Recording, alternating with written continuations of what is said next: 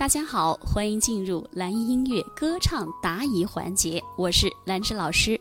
好，下一位学员啊，小晴老师，我的疑问呢？你看哈，肚子肚脐眼处的支点是不是不管高低声区都要存在？是的，这个支点它是气息的支点，不管你唱这个，听见冬天的离开。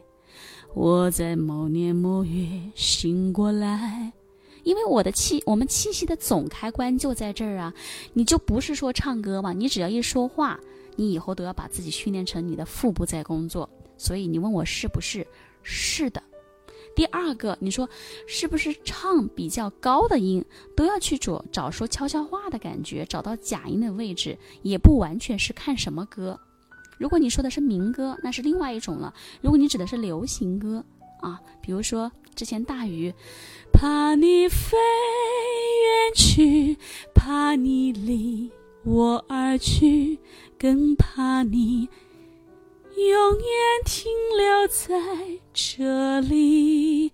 如果是大鱼这首歌，我们可以用一种半说悄悄话的感觉去唱我们的高音。那如果说你唱到一些比较激昂的歌，当所有的人离开我的时候，你劝我要安静从容。这种歌曲，你说你还悄悄的去唱，怎么可能能体现这个歌曲所需要的意境和情感呢？所以，不是不完全对啊，是根据歌曲的需求来。像大于类似抒情的这种歌，可以用这个方式；后者我们可以用，就是。声带闭合的多一点的方式，好不好？三，你说如果很虚怎么办呢？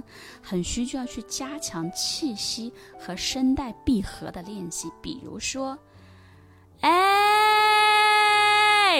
我在这儿，哎，累累累累累，好累哦，今天这种类似的啊，累累累累累累累累累累。比如说，我想把大鱼的高音唱的实一点，不虚。本来我是这样的，怕你飞远去，这种感觉也很好听。那第二种，我想把它唱的就是实一点，也可以啊。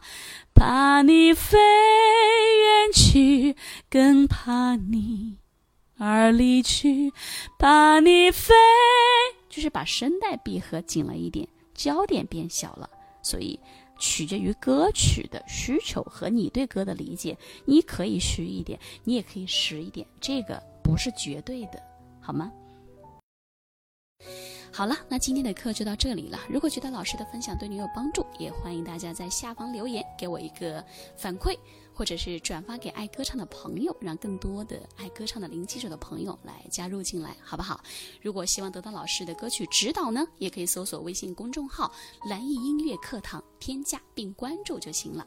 好的，谢谢大家，我是兰芝，我们下节课再见。